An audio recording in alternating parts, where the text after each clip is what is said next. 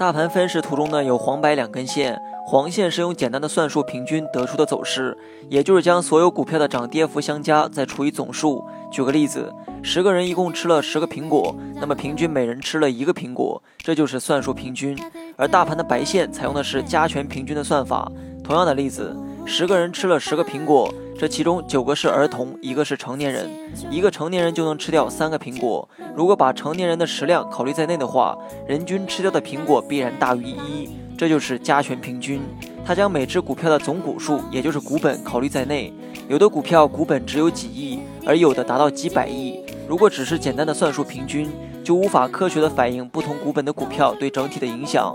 因此，我们平时看到的大盘走势，指的就是白线走势。以上算法也决定了白线更多代表了大盘股走势，而黄线代表了中小盘股走势。